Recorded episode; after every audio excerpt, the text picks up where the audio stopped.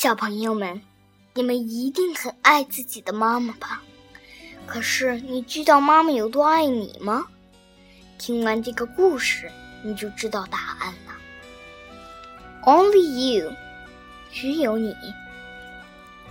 Only you can show me I can do anything I try.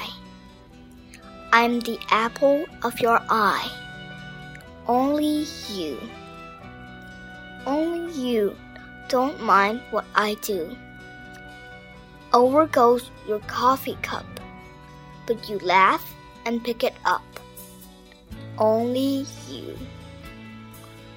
Only you can make my dreams come true. Dreams lie sleeping in my heart, waiting for my world to start. Only you. Only you can turn my gray sky blue. Without you near, I feel so very small.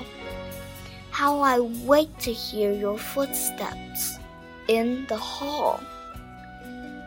The only place I want to be is in your lap or on your knee. Only you, only me.